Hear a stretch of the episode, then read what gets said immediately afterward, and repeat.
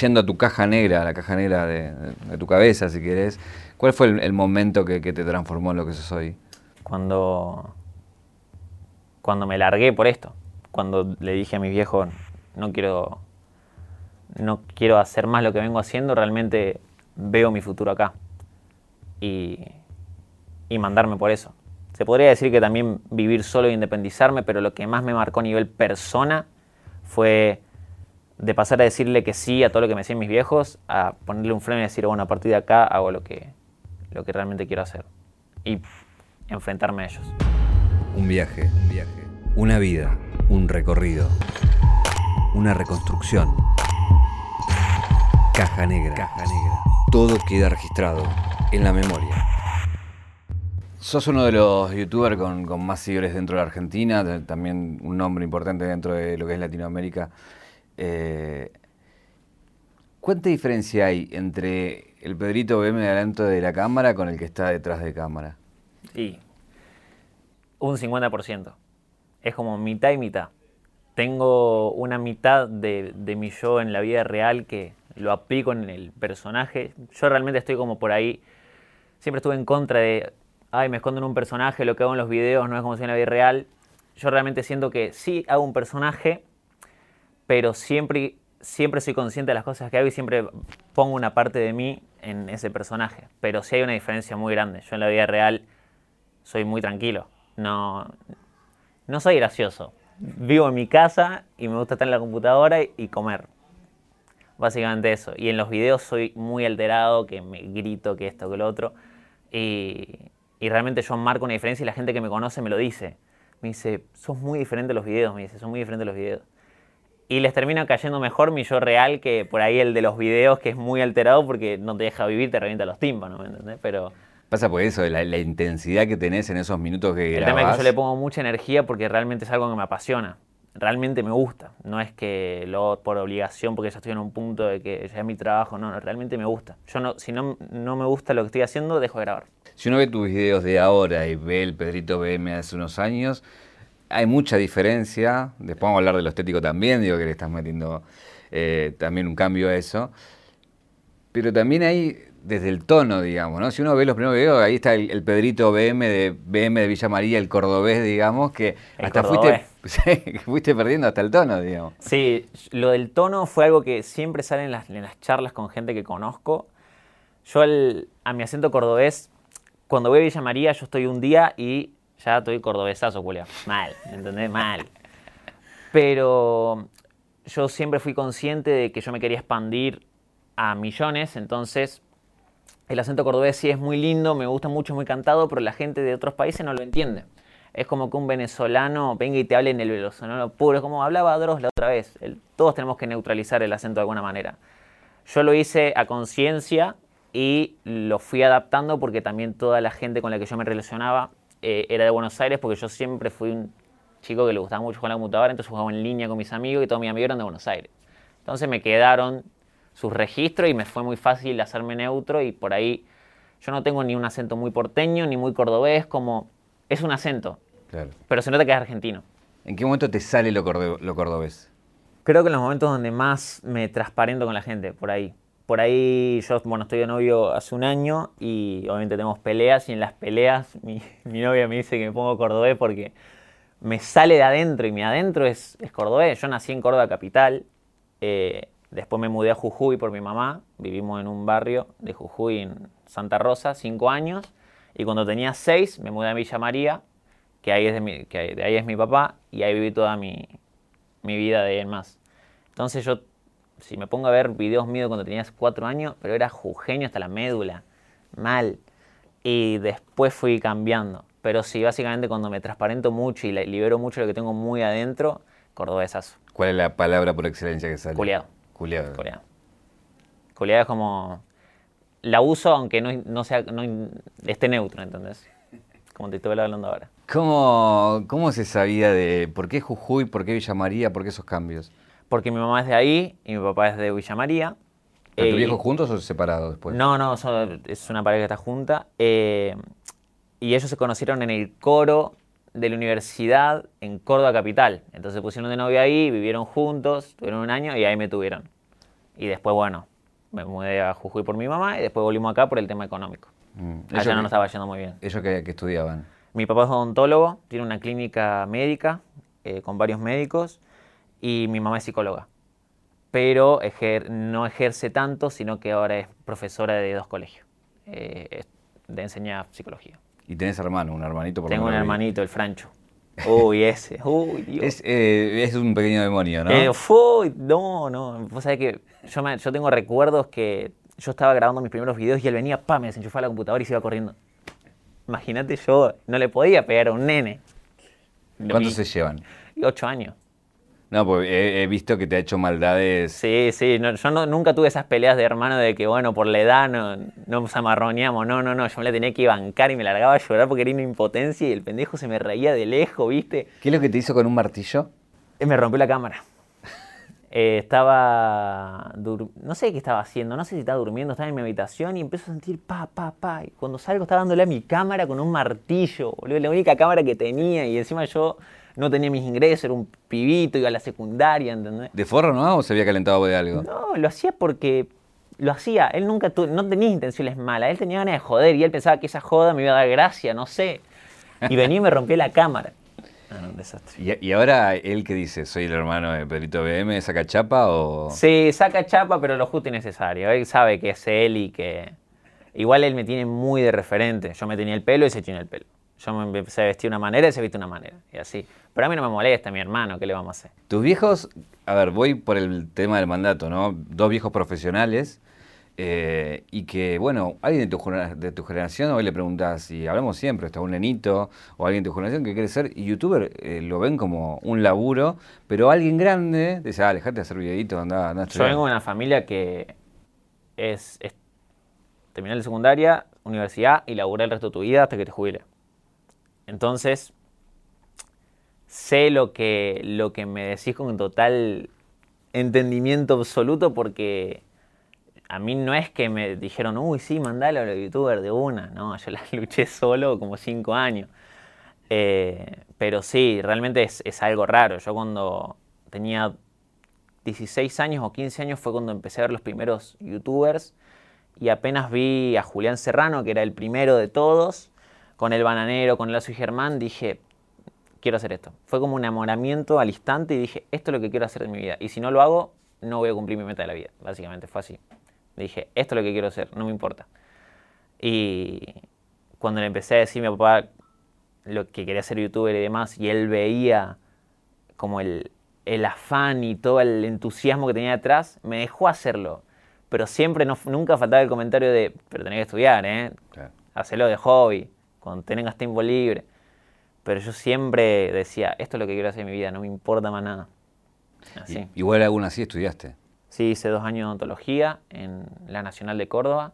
Me fue bastante bien, salí uno de los mejores promedios, todo, pero en segundo año me tocó una materia que se llama anatomía y entramos a un laboratorio, éramos 10 alumnos y me tiraron un NN en- al frente mío y me dijeron abrilo de acá hasta acá. Ya me fui. Ahí dejé la carrera. Ahí dejé la carrera. Yo no puedo ver. Ahí descubrí que la sangre, no, no soy fábrico de la sangre, sino como a la herida, la carne, eso no, no. Pero ¿cómo no? no? Eso tenés que tener muy claro desde antes de Lo empezar. sabía, lo sabía. Es más, yo ya tenía las prácticas. Yo iba a, a las prácticas donde teníamos que revisarle la boca al otro, por ahí tenía sangre. Nada, lo único que me molestaba por ahí era el aliento, ¿viste? Pero cosa del momento, a todos, nos- todos nos jodíamos que teníamos mal aliento, no sé. Pero en el momento que vi eso fue muy explícito. Realmente yo en ningún momento me lo esperé. A mí me dijeron que me iban a dar un papel y íbamos a hacer las cosas. Me tiraron una cabeza y me hicieron identificar con el dedo los tendones y las venas y todo eso. Chao, no, no, no, no pude. Fue más fuerte que yo. Literalmente me fui. ¿Llegaste a tocarlo o, o ni llegaste? Ah, Sí, sí. tocaste. Aguanté, aguanté. Varios vomitaron, uno se desmayó, todo. ¿Y ese día te, no volviste más o dijiste unos días, lo maduraste? Estuve un mes y medio más ahí como haciendo el duelo, entre comillas. Realmente no fue algo que me choqueó, pero dije, yo con esto no quiero vivir todos mis días, ¿entendés? No fue algo que dije, "Uy, no, no, no. Fue algo como, uy, esto me lo voy a tener que bancar. Realmente me gusta. Ahí empecé a dudar demasiado. Yo siempre dudé igual. ¿Y cómo se lo decís a tu papá odontólogo? Y ese no fue el querés. momento clave de, de mi vida. Fue el momento clave de mi vida. Fue cuando, por primera vez, me- yo siempre fui muy responsable. Yo nunca fui un chico problemático y siempre lo- mi papá me decía, yo iba lo hacía. Desde el primer momento que arranqué odontología, sabía que yo lo que quería hacer era youtuber. Y estuve dos años ahí, pero bueno, me las aguanté y cuando ya dije, se me pasa el tiempo, tengo que agarrar el tren, ahí ya fue como, primero yo, después lo, lo demás. ¿Tu viejo se calentó o lo aceptó? Él ya se lo esperaba, ya se lo esperaba, de alguna manera u otra. Eh, ya el último mes de la universidad, me acuerdo que yo le decía, yo viajaba mucho, ida y vuelta de Villa María a Córdoba, estamos a dos horas de capital. Cada fin de que yo me podía volver, me volvía porque estaban mis amigos, en Villa María podía grabar, en el departamento me decía, ay, ya me estaban tocando la puerta por el ruido, entonces no podía grabar. Y me acuerdo que el último mes yo estaba de miércoles a domingo en Villa María y de lunes a martes en Córdoba porque le decía que yo ya había adelantado las materias, ¿entendés? y obviamente ellos ya no me creían, pero se hacían lo que sí, esperando que yo junte fuerza acá el culo. Y un día en la terminal, antes de irme para un jueves para Córdoba a seguir la rutina, nada, me quebré ahí, le dije a toda mi vieja, le dije, mira, no, no quiero hacer más esto. Prefiero estudiar algo que esté relacionado con lo que quiero, quiero dedicarme de YouTube y que cuando la rompa en YouTube, mandarme con toda. ¿Y ahí estudiaste cine? Y estudié cine. Al año siguiente, ahí estuve como seis meses de año sabático, que los aproveché para hacer videos, pero como nunca me levantaba, grababa, editaba, lo subía. Así durante seis meses. Eh, y al año siguiente arranqué cine y estuve tres meses y la pegué en YouTube. Y ahí dejé todo y me mandé. Ahí siempre está como ese video que hace la diferencia del antes y el después. A todos.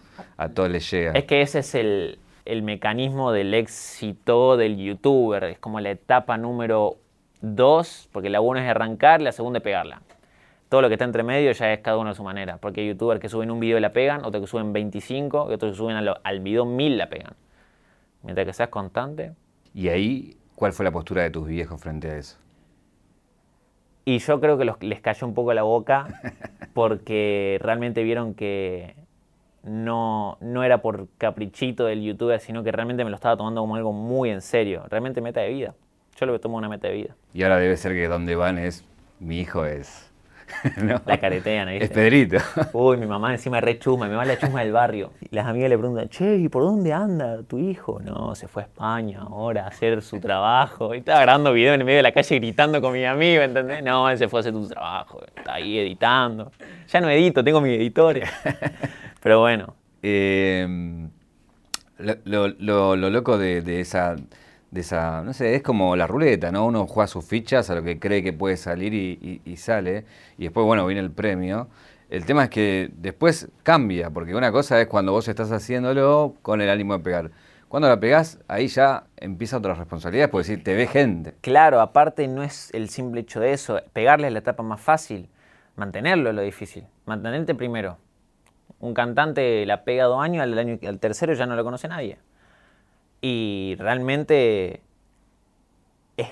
es, muy difícil ser youtuber, no es fácil.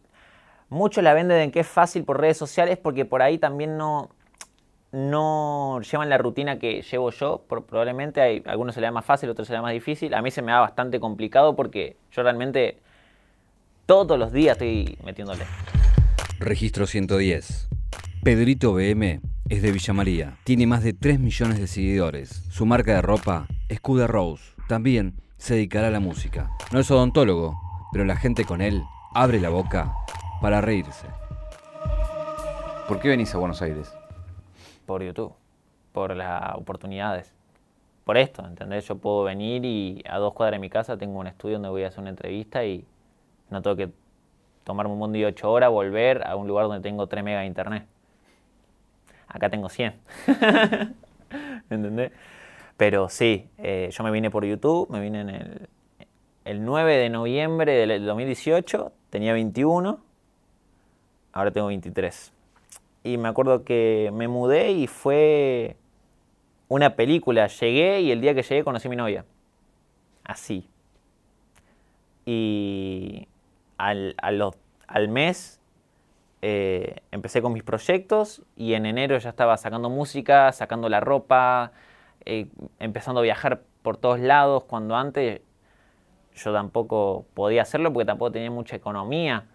Me mudé y empecé a ganar plata, empecé a ganar más plata y al vivir solo y independizarme y poder grabar a la santa hora que yo quería, me manejaba los tiempos como quería y era Jesús, ya estaba. Me levantaba a las 9 y a las 12 ya tenía un video, lo editaba a las 7, me quedaba hasta las 3 ideando el otro, me levantaba de nuevo a las 9 y así todos los días. ¿Dónde, dónde la conoces a tu novia? La conocí, hay una fiesta, en una fiesta la conocí. O sea, llegaste y te fuiste de fiesta. Y sí, había que festejar, hermano. había que festejar, sí, obvio. Yo llegué y los la primera semana eh, grabé, pero salí todos los días porque era ver a mis amigos con los que hablaba por internet siempre y nunca le había visto la cara. Imagínate, yo llegué, era, pero estaba en un paraíso. Y la primera noche que salí, me acuerdo que fui a esta fiesta que se llama Breche, es una fiesta muy conocida, eh, y estaba como en el, en el lugar donde estaban los influencers y eso, y viene una chica y se me acerca y me pregunta, ¿vos sos eh, conocida de, de Piki, que Piki es la amiga que como que nos une. Y yo la miro y le digo, no sé quién sos, algo así, no sé qué le dije, no, algo así, y me fui. Y ella no me conocía a mí, me lo vino a preguntar porque lo había visto en una historia de ella, no sé qué cosa. Y a la semana siguiente volví a salir a la misma fiesta y estaba ella ahí y voy y le pregunto, ¿vos sos amiga de Piki? Porque en la semana esa la vi a ella.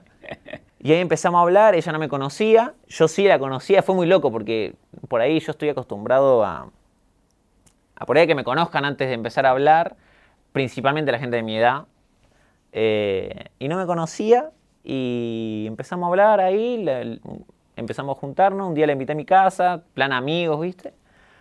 Y a medida que nos fuimos juntando, se fue dando, se fue dando, y un día, nada, éramos novios.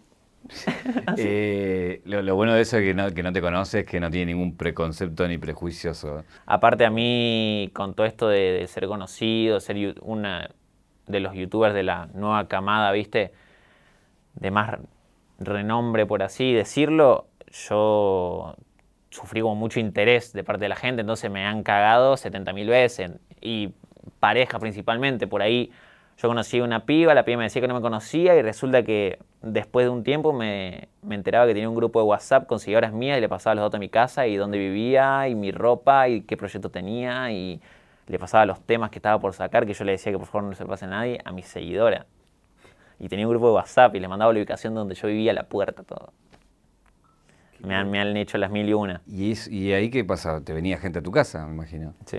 ¿Te, caían? Eh, pero nada, cuando me enteré me acuerdo que llamé, la llamé a esa chica y le dije, bueno, no te quiero ver más mi vida, chao. Y nunca más. Nunca más la vi. ¿Y cómo ahora, cómo haces para detectar esos amigos del campeón? Es como que te das cuenta. Te das cuenta por la experiencia. Capaz al principio era muy inocente, me hacía amigo de cualquiera porque me yo siempre fui muy amiguero. Yo en mi barrio íbamos con los de a 70 arriba en una camioneta tirando bombucha, o sea. Y, cuando me hice conocido ya me empezó a dificultar un poco. De hecho, veía un video tuyo que estabas en Perú, creo que era, que ibas en un auto y que la gente, los pibes corrían y las pibas corrían atrás de ese auto. Ah, eh, y que nada, reconoces a uno que, por la cara y que después lo invitás y lo... Sí, sí, le, le invité un meet and greet ahí para que nos conozcamos. Es que me da mucha risa cómo corría ese pibe. Lo daba todo, lo daba todo. ¿Y qué llegas a entender de eso, de esa locura, digamos? Y yo me pongo muy en el papel de cuando yo era fan de los youtubers. Yo, a ver, yo siempre fui seguidor fantasma. Yo seguía, pero al pie al youtuber, pero no comentaba, no, no le comentaba los videos, no interactuaba con él, no le mandaba mensajes, porque a mí me gustaba lo que él hacía y punto, lo disfrutaba. Como que no me metía en su vida personal. Pero cuando lo vi en persona, el Rubius, bueno, él es como mi referente de hace un montón de tiempo, entonces yo cuando lo vi en persona sentí algo que no había sentido antes. Literalmente me largué a llorar cuando lo vi, pero sin que él obviamente me vea que estaba llorando, re incómodo, ¿viste? Venía alguien se traía a llorar. Pero eso también me desbloqueó algo que fue como, esto sienten los pibes por mí. Igual es muy loca esa relación, digo, del, Rubio de, cuando lo conoces o cuando en Twitch creo que se, se cruzan. También hay veces que nos eh, cruzamos. Pero me, me, agrada esa cosa que jugás de que no te da bola, que no... Yo realmente hasta te podría decir que en YouTube, más allá de mi meta de, del trabajo y de qué hacer con mi vida, mi mayor, por así decirlo, potenciador de eso y, mi mayor meta era conocerlo a él. Él fue mi ídolo, literal. O sea, yo, más allá de lo que hago, lo que sea, él es mi ídolo y va a hacerlo siempre. Yo realmente arranqué en YouTube mucho para conocerlo a él. Yo decía, yo quiero hacer esto porque primero me gusta y segundo, quiero conocerlo. Quiero llegar a un punto en el que sea un igual. Sí, tenés también una relación muy cercana con, el Demente, ¿no? Sí, Demente es uno de mis mejores amigos. ¿Qué pensás de, su abandono de YouTube? Que está bien. No, yo es algo que si fuera él, no lo hubiera hecho en el momento que lo hizo, pero no creo que hubiera pasado mucho tiempo y lo hubiera hecho. Me parece que es muy maduro de su parte realmente terminar un ciclo y, empezar a, otro. Él ahora está armando otras cosas que no te puedo contar, pero realmente dejar algo para meterle 100% de enfoque a otra cosa, me parece perfecto. Es lo que yo haría. ¿Vos ah, dejarías YouTube? Yo, sí, por la música lo dejaría. ¿Qué pensás de esos youtubers que, hacen ese tipo de contenido por ahí más agresivo? Eh, no, a veces no gile. Mal. No aportan. Y los pibes les copian. ya está. Los padres... Yo no le dejaría ver los videos a mi hijo. Y no por hoy eh, se hace el moralista. No, realmente me parecen unos giles. Y toda la comunidad opina lo mismo. Por ahí otros no lo dicen. Pero no, no pasa nada. Son unos giles. A mí me parece que gracias a ese tipo de gente es por lo que la palabra youtuber está desprestigiada. Está como una palabra que no suena tan bien. Tiene un fondo medio oscuro. Hay muchas historias con youtubers que se han mandado cada cagada y uno cae en la misma bolsa por ser youtuber. Y no es así.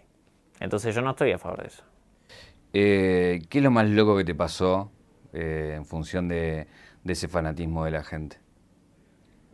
Uy, me pasaron un montón de cosas. Pero la primera vez que esto siempre lo cuento porque es la, la que más me acuerdo y creo que es la que más imagen tengo. La primera vez que me reconocieron, yo tenía 2.500 suscriptores. Villa María, para que te ideas, ¿sí? somos 100.000 habitantes igual ahora, esa ciudad, es bastante grande. Eh, pero me acuerdo que la primera vez que me reconocieron, eh, yo estaba pasando por las vías del tren, caminando, yendo al centro, por la vía del tren, tipo cualquiera, y me encuentro a una chica con su mamá, y la chica me dice, hey Pedrito, y yo me quedo como, y se larga a llorar. Y la madre la ve llorando y se larga a llorar a la madre. La primera vez que me reconoce, imagínate en mi cabeza lo que estaba pasando en ese momento, yo no entendía absolutamente nada y se largan a llorar así de la emoción. ¿Qué pensaste? no, no, no, yo, yo, lo primero que pensé fue, si hay alguien cerca va a pensar que esta es una situación de violencia, me van a venir a pegar. Fue lo primero que pensé. Yo lo primero que dije, me, tengo que cuidar a mí mismo, ¿entendés? Porque ya no daba más. Y me acuerdo que la chica me dijo, no, me encantan tus videos, tenía creo cuatro videos subidos a mi canal o cinco. Y se largan a llorar y yo me quedo choqueado, iba solo y me dice la chica, toma para que me recuerde, saca la billetera así, una tarjeta del Jumbo, de un coso en, Villa María de Jumbo, o sea, para que me recuerde. Y me da la tarjeta del Jumbo. Y hasta el día de hoy la tengo en Villa María en un cajoncito. Registro 120.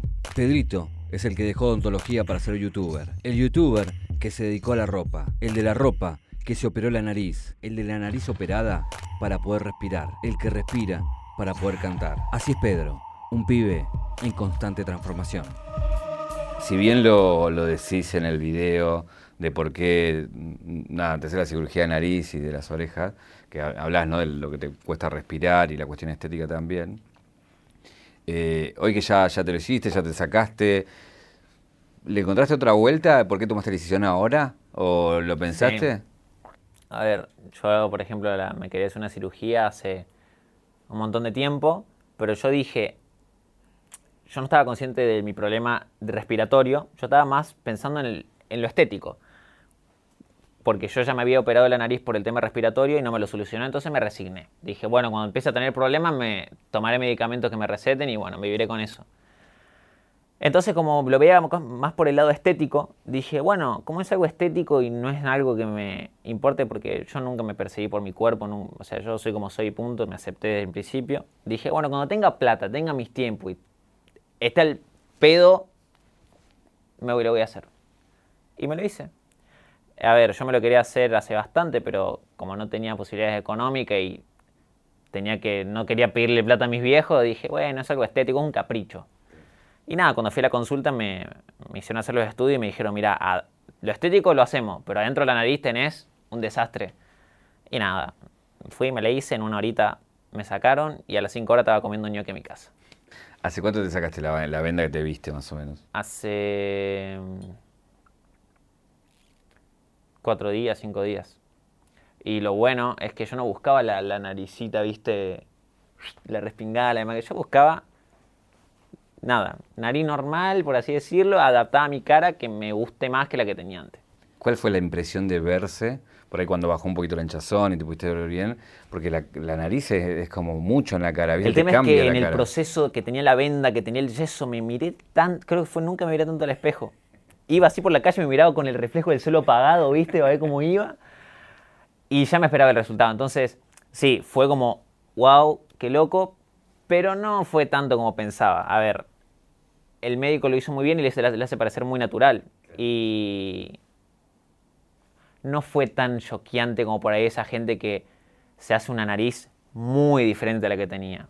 Yo realmente, sinceramente, me, saqué el huesito este, y me saqué unos huesitos acá al costado y ta. Ni me le enderezaron porque enderezarme enderezarle implicaba que a la larga me traiga más problemas. Entonces me dijeron, va a tener que vivir con esto. Científicamente no lo podemos solucionar, ya está. Y bueno, joya. Eh, hablando de científicamente, tenés muchos intereses por, por fuera de, lo que haces y de lo que se sabe. Eh, lo que a mí me impresionaba de vos, y por eso arrancaba la pregunta del personaje y la persona, de que más allá del humor, se deja ver una persona que lee mucho, que tiene muchos intereses, que de hecho tiene unas carreras universitarias ahí a medio terminar, pero que, hay una búsqueda intelectual, digo. Eh, ¿Qué es lo que te interesa de lo que lees? sé que, que, te interesa mucho la astronomía, por ejemplo. Sí, yo tengo un afán por, por la astronomía. En realidad todo el mundo que me sigue lo sabe porque lo digo siempre. Me encanta hablar de eso y básicamente mi Instagram, mi inicio es o gente andando en skate o datos curiosos del espacio, diferentes páginas de astronomía y ciencia. También ahora con el coronavirus estuve investigando bastante. Eh, a mí me, me, no es que me apasiona, pero sí tengo el afán por decir, uy, quiero darle la vuelta a esto, quiero realmente ¿Por qué pasa esto? ¿Por qué el cielo es celeste? Me surgen esas preguntas y las busco, las busco, las busco. Y de chico tenía mucho eso de buscarme las preguntas tontas que me surgían y a medida que fui buscando respuestas empecé a meterme como en el mundito de la astronomía y la física y mi papá es, no sé, es un tipo muy completo, muy inteligente mi papá. Y la tiene atada con, con la astronomía.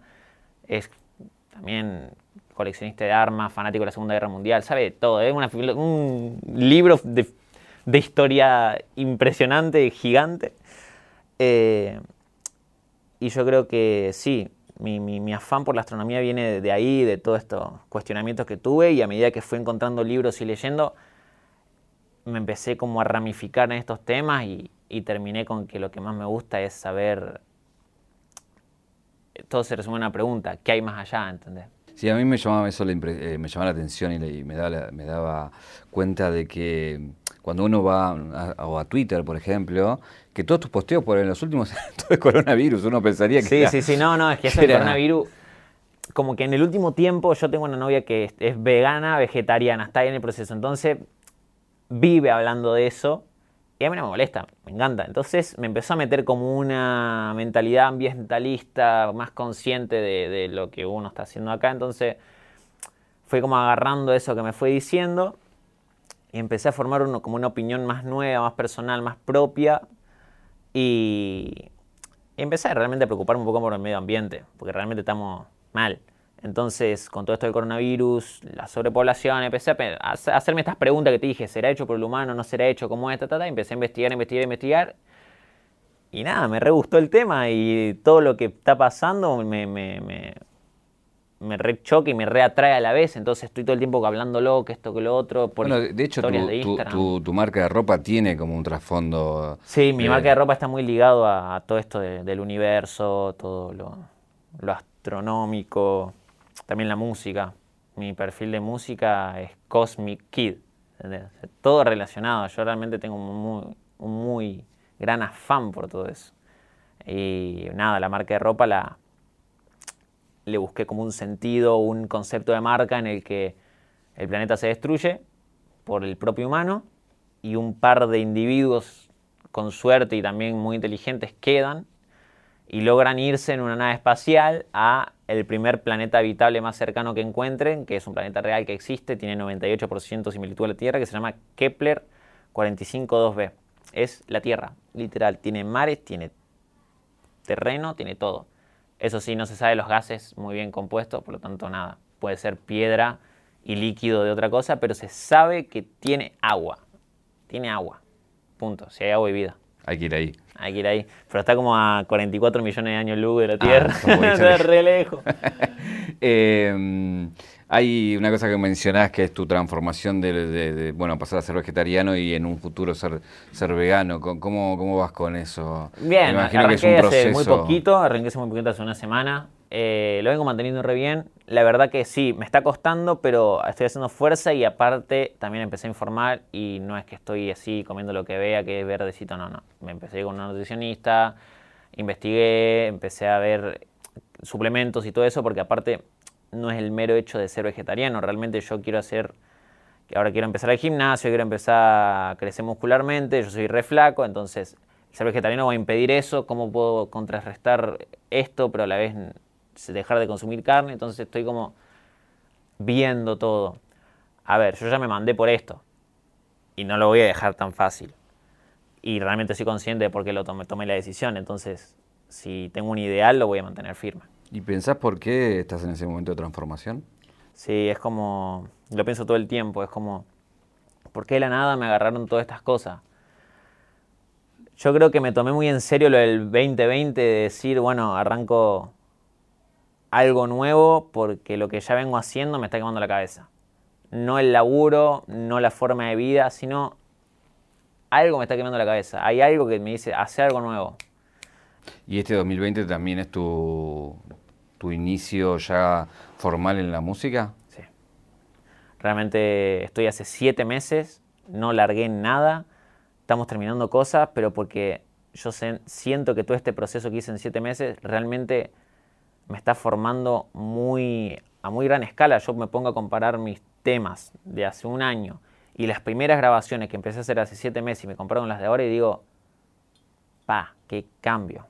Hay una cosa que tiraste y que no quiero dejar pasar, que hablaste de tu viejo como coleccionista de armas. Sí, tiene un mini museo de armas en mi casa, como ciento y pico de armas tiene. No. Tiene Mosin M4, tiene ametralladora, lanzagranada, tiene sniper, tiene escopeta, tiene todo.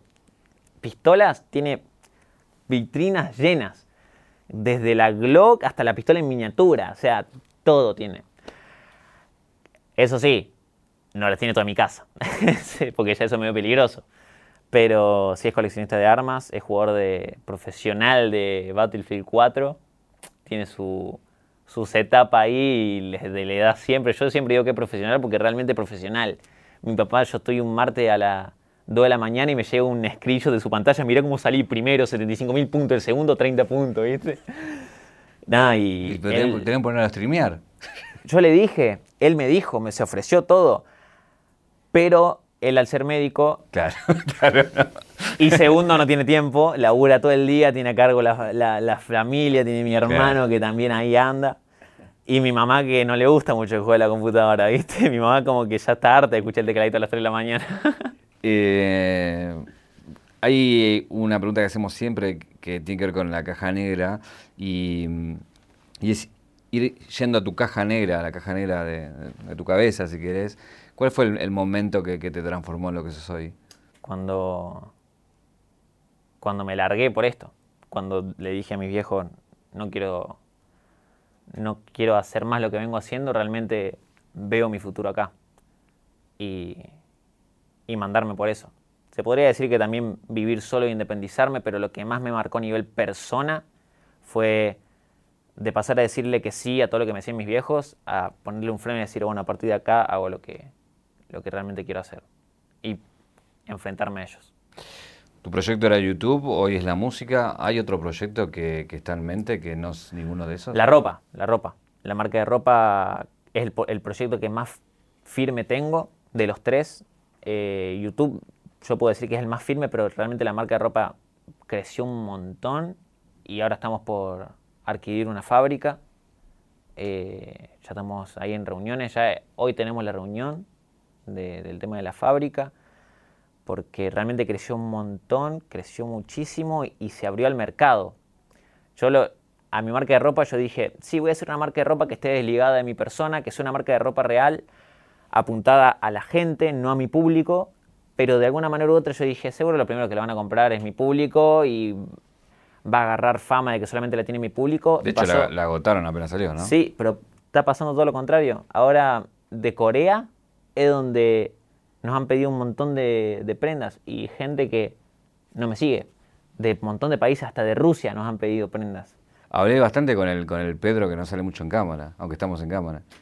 Sí, sí, estoy como en modo mi casa. Así hablo con mis amigos, con un vasito de agua. Tenemos una caja negra acá, siempre es el pretexto a una pregunta.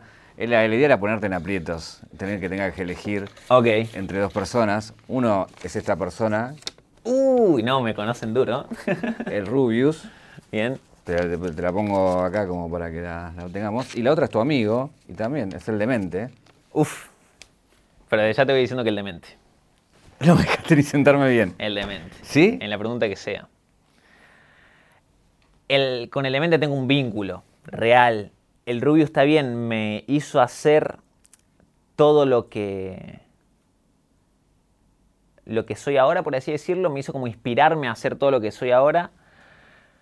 Pero llegó un punto en mi carrera como youtuber en el que me empecé a abrir otros proyectos y ya él no era tanto mi inspiración, sino que empezaron a ser otras personas. Eh, por ejemplo, el hijo de Will Smith, Jaden Smith, es un chico que yo no lo conozco en nada, no conozco ni su segundo nombre, si es que tiene, pero realmente lo que, lo que hizo, lo que está haciendo me, inspira, por ahí la propia acción de él. Entonces me di cuenta que por ahí el Rubius fue algo, fue una etapa. Ya dentro de todo la superé, obviamente si lo veo, ah, el Rubius, te amo. Pero con el demente he tenido momentos muy lindos, compartimos millones de viajes, yo sé todo de su vida, él sabe todo de mi vida, hasta secretos que no le podemos contar a nadie, que solamente lo sabemos uno y el otro. Y al demente yo lo quiero de, amor, ¿entendés? De amistad, de cosas que vivimos. El rubio es más como, no sé si un fanatismo se podría decir, pero es más como una idealización. Entonces sí, el demente. Acá vino Ori y nos contó, le, preguntamos una anécdota con el demente y nos, nos contó que rompían televisores en los hoteles. Y vos acabas de decir, hay cosas que no podemos contar, pero bueno, alguna vas a poder contar, que no hayas contado. A ver, lo de los televisores quiero aclarar que yo en ningún momento participé. Yo veía, yo veía, sí, que el control volaba por acá, que el control del aire por allá, pero yo no participaba. Sí, que no, con demente. es mucho de todo. ¿Quién lo hicimos? Eh, uy, que hicimos tantas cosas, no sé qué puedo contar y qué no, pero me acuerdo muchas veces y tengo una anécdota muy linda que yo con él fue con quien crecí tanto como persona en YouTube y como youtuber, cuando recién nos conocíamos, yo recién la había pegado en YouTube, tenía 40.000 suscriptores, él tenía 28.000, estábamos ahí los dos, nos empezamos a hablar, nos juntamos en la casa de un amigo que se llama Nico Bizarro y cuando nos empezamos a juntar, yo me iba a dormir a su casa y a la noche nos dormíamos. Y yo me acuerdo, yo estaba en el colchón de su casa en el piso, él en la cama, y hablando así a oscura, viendo el techo y diciendo, nosotros dos la vamos a pegar juntos. La vamos a pegar juntos, la vamos a pegar juntos. Y así como, y nos poníamos a ver videos de youtubers conocidos en Argentina, y decíamos, uy, ojalá algún día seamos como ellos, loco, decíamos, ojalá algún día seamos... Pero si la vamos a pegar, la vamos a pegar juntos, decíamos, la vamos a pegar juntos y vamos a hacer los dos.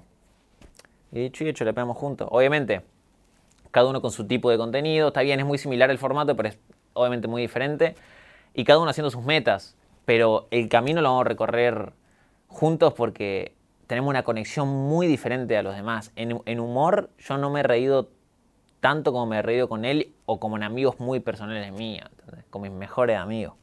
Y con él me he reído, pero a carcajadas mil millones de veces. Y sí, eso sí, volvíamos mucho. Maldades hemos hecho, pero no malas, muy malas. Sí hemos hecho cosas malas. Hemos hecho broma a youtubers haciéndonos pasar por otro y armamos un poquito de bardo por ahí. Tipo, llamamos a las 3 de la mañana, sí, que soy, no sé. Eh, Alejo y vos, y llamo a Mica Suárez, ey, no, te voy a denunciar el canal, no sé. Y Mica Suárez a 3 de la mañana, ¿qué no, Alejo? No. Pero sí, lo de los televisores en los hoteles yo no participaba. Eh, ¿Hay alguna pregunta que no te hice, que te hubiese gustado que te haga? Y yo creo que cuando me voy a mandar con la música. Cuando va a ser el día que voy a alargar lo que estoy haciendo hace un montón de meses. Muchas gracias, Pedro. Ahí estamos, un gusto.